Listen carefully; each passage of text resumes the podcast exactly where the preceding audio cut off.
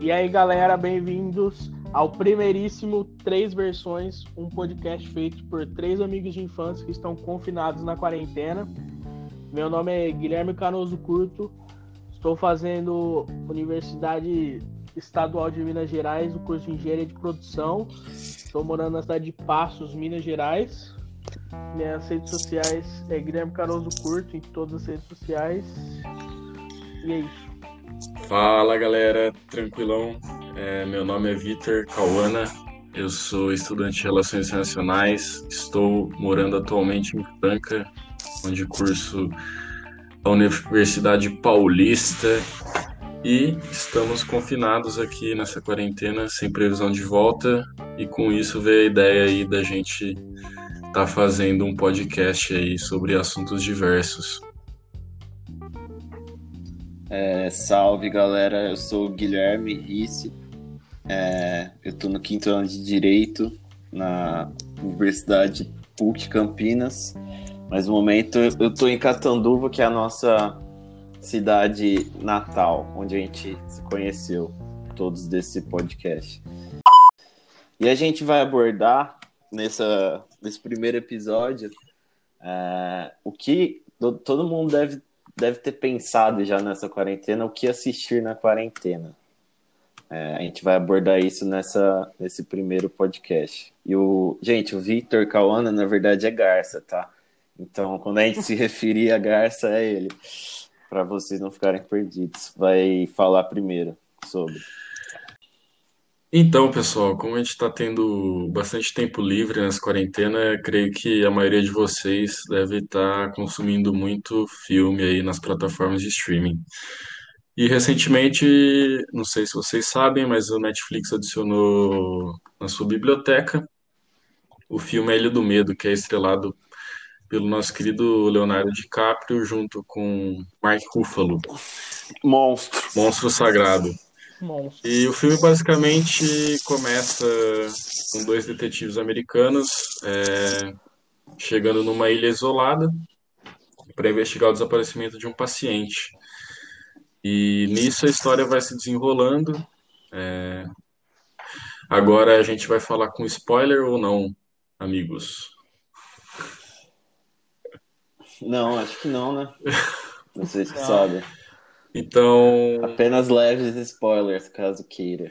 É, uma história muito intrigante. É... Ela mexe ali bastante com o mundo real e o mundo não real, na... que adentra a psicologia do, do personagem principal. E a trama se envolve é, basicamente nesse debate psíquico dá para fazer uma análise é, psicológica e com esse filme aborda muito o conceito da psicanálise. Né? Sim. Que e é um filme intrigante porque é tal como outros. Você não sabe o que é real sim, ou não, né? E tal como outros que o Martin Scorsese faz, que é o diretor. É, no fim do filme você fica você se pergunta o que realmente era verdade ou mentira. Por isso que é, às vezes tem gente que fica meio desgostosa ao assistir, ao assistir o filme, assim. Não curte muito e tal, mas eu particularmente gosto desse filme pra um caralho, assim. É um, é um é dos filmes bom, que eu mais, é que eu mais gosto de assistir. Acho que eu sou, não sou de assistir filme repetido, assim, mas esse eu já assisti umas duas ou três vezes, que é bem intrigante. Sim, sim. É, eu também acho que é um filme que faz você pensar o tempo inteiro do, de tudo que está acontecendo no filme e deixa esse questionamento no final. Bom, é, eu vou trazer para discussão Durante a Tormenta. É um filme de suspense espanhol misturado com ficção científica.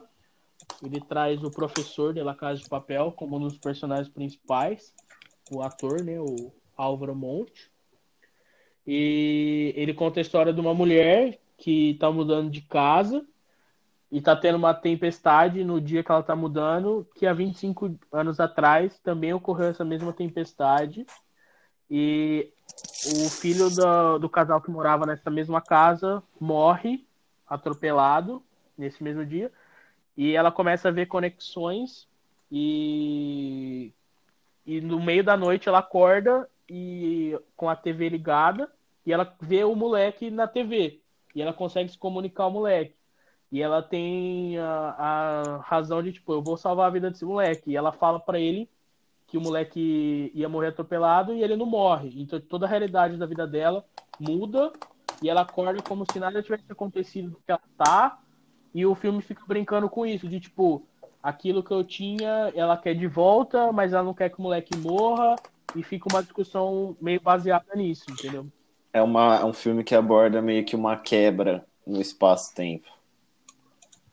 Eu. Geralmente eu não gosto muito de filme assim, mas esse filme é muito bem feito.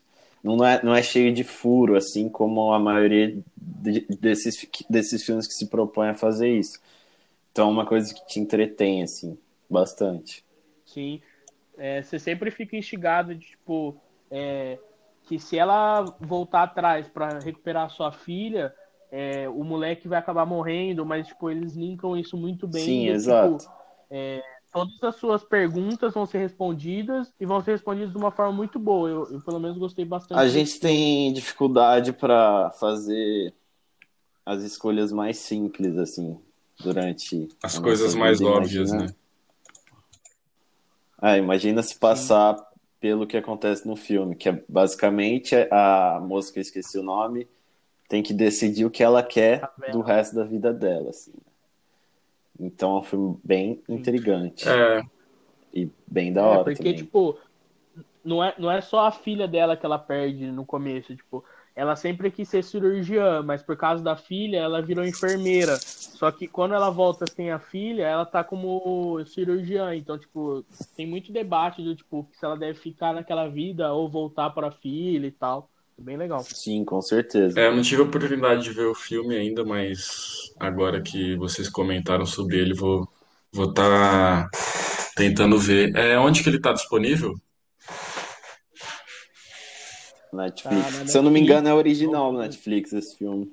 É, eu acho que, é. é feito pela Netflix. O que. É, na verdade, acho que a Netflix está tá investindo muito nessa, nesse tipo de, de produção, assim. A maioria das séries que eles lançam hoje é, é oficial deles, exclusiva, filme também. Produções independentes. É, sim. É o, o, aquele filme famoso, Roma, é uma produção da Netflix, né? Que é um.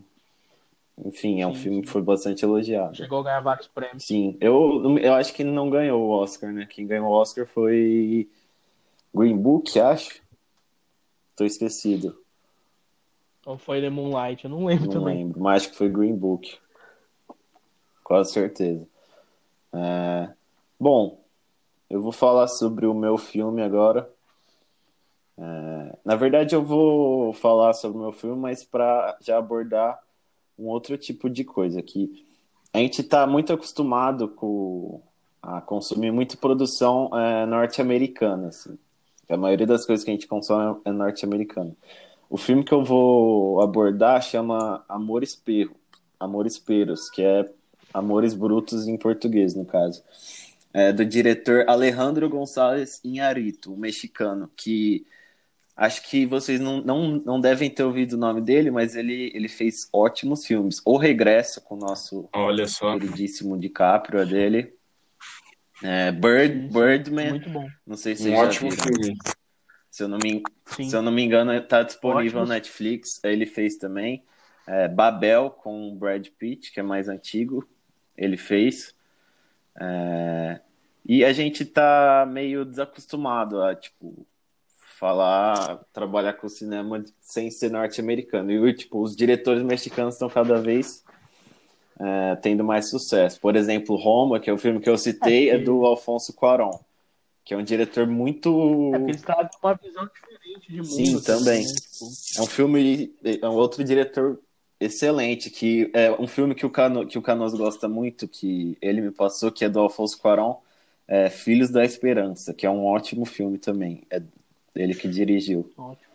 É, dirigiu Gravidade também e Harry Potter. Mas enfim, é, vou falar sobre o filme que eu citei que é Amores Peros. É, é, um filme meio longo, tem 2 horas e 40, tá disponível no, no Amazon. É, às vezes é, a gente torce o nariz, eu também sou um pouco preguiçoso quando eu vejo um filme muito longo, mas a gente tá de quarentena, galera, até é, 2045 a gente não vai sair de casa. É, vai, cancelou tudo, entendeu? Tipo, é isso, não tudo. tem mais eleição, não tem mais futebol. Ou você vai ver live, ou é, você vai ver Bolsonaro vai ser presidente até 2050 e o Flamengo vai ser campeão da Libertadores até 2050. Então é bom não tem problema a gente perder tipo meia hora mais 40 minutos para ver um filme. É, o filme aborda, é meio que aborda três histórias. Eu lembrei muito desse filme. É, eu lembrei muito de Pulp Fiction, assim, porque é meio que são três histórias que só com o andar do filme que você vê que são interligadas, sabe? É, são três histórias, tipo, não vou contar spoiler do filme Sim. e tudo. Que se passa na cidade do México, né? E. Calma aí, rapidinho. E foi um filme que depois, tipo, de muito tempo virou cult, assim, entre aspas, por causa disso. É, tipo, é muito, é muito bom como, como as três histórias se encontram no fim, assim.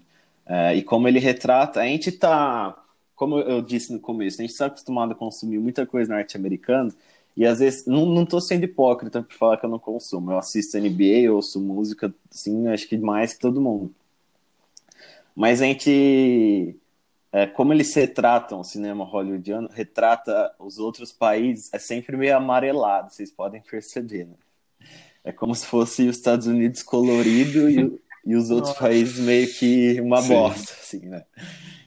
Então, tipo, esses filmes é, com diretores mexicanos, assim, são muito bons, assim, meio que pra, pra esses, principalmente os que ganham prêmios, estigma, assim, né? é, pra Óbvio que americano tá pouco se fudendo, mas para tirar esse estigma, pelo menos, dos, dos outros, assim. E é um filme um pouco pesado é. também, assim. Tem algumas. Tem umas cenas de violência animal, etc. e tal, mas, tipo, já avisando para quem não gosta de ver. E, mas é um filme muito bom, assim. Que é. Eu achei bem da hora é, abordar ele. para falar sobre tudo, todo o resto também. É, Bom, galera, a gente vai ter um quadro nos nossos episódios de podcast, um mini quadro, que a gente vai abordar alguma notícia recorrente aí na semana atual e debater aqui, cada um dá sua, cada um dá sua opinião e tudo. É, a gente resolveu trazer, é, vocês devem ter lido a respeito, ou caso contrário, procurem saber, sobre o Sleeping Giants que é meio que uma plataforma que combate as fake news, que é, já foi bem famosa, entre aspas, assim, nos Estados Unidos. É, a luta tem uma matéria do Hypeness chamada Sleeping Giants, a luta contra as fake news que tira o sono de políticos no Brasil e no mundo. Inclusive, nosso querido Carlos Bolsonaro é, criticou essa plataforma no seu Twitter oficial, porque enfim. Todo mundo sabe, tá? Todo é. mundo já sabe. E a plataforma, em seis dias, no Brasil, alcançou 300 mil seguidores. É meio que ela avisa para as empresas que a sua, o seu marketing, as suas propagandas estão aparecendo em sites que, vi, que veiculam fake news, entendeu? Isso faz com que muitas empresas tirem dinheiro de tais sites, etc. Tipo, tirem dinheiro da publicidade e todo mundo muito bem sabe que tem várias, várias, vários sites, etc., Sim. que vivem disso. Inclusive nos Estados Unidos tinha alguma coisa relacionada a esses tais, os fóruns que dizem, né? Que são praticamente salas de bate-papo onde você é anônimo e tudo. Todo mundo, acho que todo mundo já sabe que nos fóruns acontece algumas algum, sei lá, as pessoas combinam ataques e tudo é uma coisa bem Shanner, assim, e, né? Tipo, coisa bem que eu incel. pude entender pelo, pela notícia que todo esse processo de, de propaganda online, ele é totalmente automatizado. Então, muitas das vezes, ou para não falar quase a maioria, é, a todas as vezes, é, as empresas não controlam onde serão exibidas suas propagandas.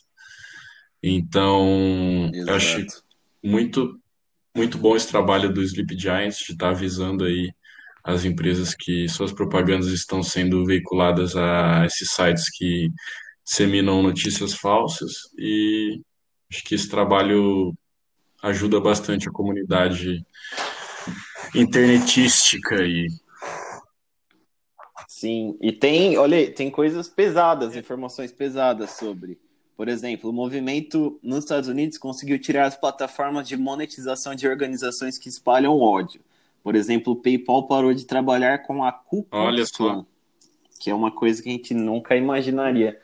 É, a gente, enfim, às vezes esse, esse tipo de pessoa está mais perto do que a gente imagina, no caso, né? Sim.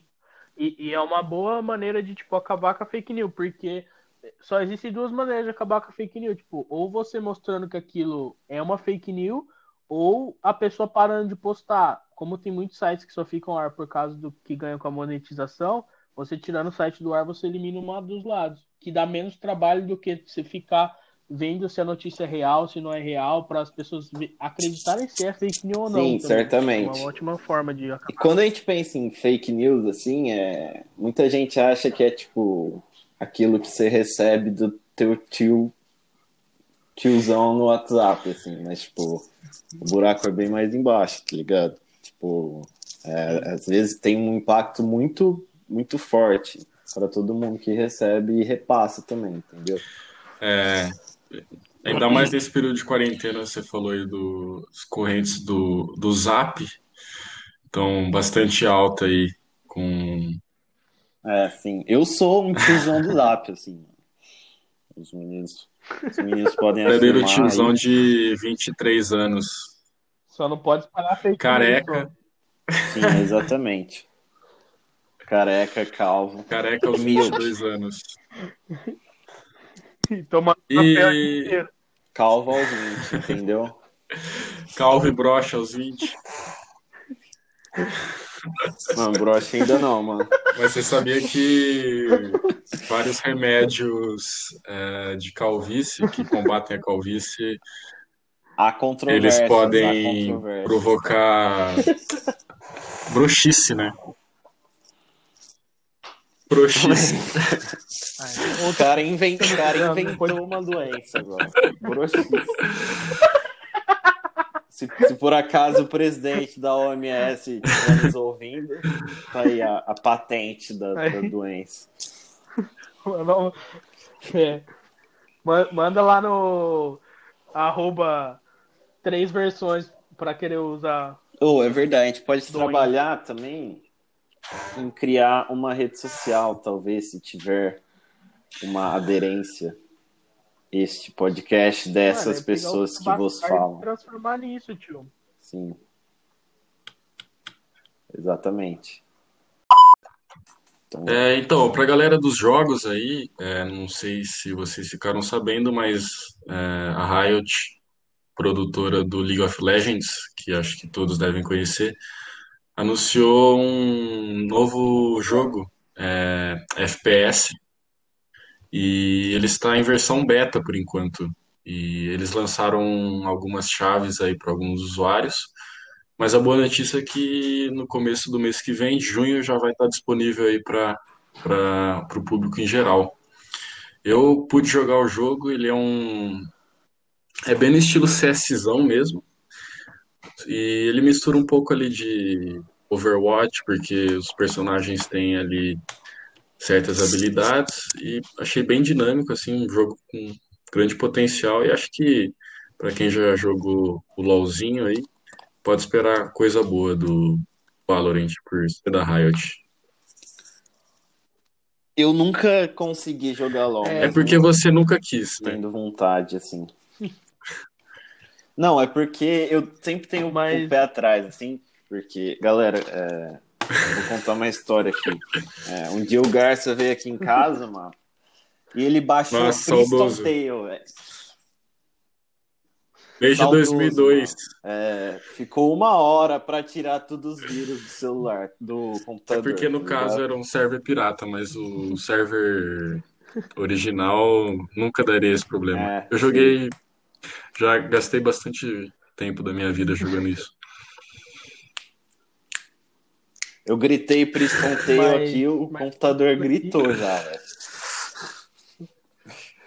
Mas voltando aqui, é, eu cheguei a ver a questão do Valorant. é, não consegui achar, não achei pelo menos. Eu tava pensando em jogar. Ele, como o LoL, ele tem uma. O intuito também de ter uma base muito forte para competitivo, bem na linha CS mesmo. Então, tipo, bastante gente que gosta de CS, eu acho que vai gostar pelo formato e estilo de jogo mesmo. Pra também dar uma desafogada Ah, no CS, né? Porque eu concordo. Já deu, já. Mas né? eu acho que a gente é um pouco saudosista ainda com o CS, mas de vez em quando eu ainda me pego jogando um CSGO. qual Que doce? inclusive tá de graça aí na, na Steam. É, quem quiser jogar. E voltando ainda aos jogos Verdade. da Riot, que eles anunciaram no começo desse ano, é, vão lançar aí, já lançaram dois jogos mobile, caso vocês tenham interesse, que é um pouco mais fácil de a- Hum, acesso, né? O nosso querido TFT, que já era um modo que você já podia jogar no PC, e tem o é, Le- Legends of Runeterra, se eu não me engano, que é um estilo de jogo de cartas, como o Hearthstone. Não sei se vocês já jogaram. Sim, é bem Ah, nerd, assim. não caso. muito. A Hearthstone já. Cultura nerd tá no hype. É, a gente poderia também. Eu nunca joguei, mas eu. É, cultura Não, não é pop. pop. A gente pode Pop é fazer Manu um... Gavassi. A gente pode. Big não, mas elas se confundem às vezes. Ah, depende, há controvérsias, mano. A gente poderia fazer um episódio no, é, em um futuro próximo sobre os melhores games que jogamos na nossa vida. A gente não. Acho que não compensa a gente iniciar agora, mas porque é um assunto que leva tempo. Então a gente pode fazer um episódio só para isso. Porque, como são três pessoas é, providas de vagabundeza e preguiça, a gente jogou bastante videogame na vida. E a gente consegue dar as três versões. Exato. né, E a gente cada um. consegue falar sobre vários jogos também. Então acho que é é mais apropriado a gente fazer um episódio Eu só acho interessante isso. aí, se possível, é, poder ter um feedback aí do pessoal que tá ouvindo aí, galera. Como vocês, se vocês gostariam de ver novos quadros ou como que tá o tempo aí do podcast, está muito curto, está muito longo. Sim, Escrever aí um breve áudio, feedback aí pra gente etc. ter uma ideia e poder estar melhorando aí com o passar do tempo, porque a gente tá é muito novato ainda nesse formato.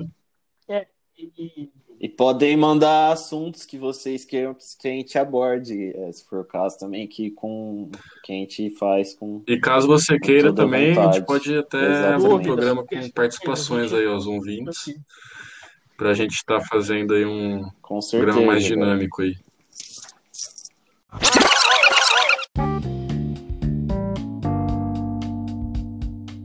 Então, galera, por hoje é isso. É, a gente está ainda aprendendo aqui, como o Garcia falou. É, a gente tentou abordar bastante coisa para vocês, mas a gente vai fazer mais episódios, um por semana que a gente tinha combinado, né? Mas pode ter mais, não sei. certeza, certeza. é- por exato. E a gente vai estar liberando também a, a versão é, sem os cortes, que aí vai estar R$ 6,99. Que aí vocês podem entrar em contato para cortar, para comprar com a gente.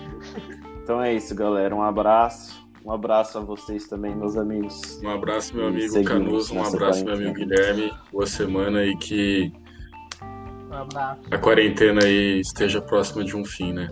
Ou não. Um abraço aí, Fui. galera. E até.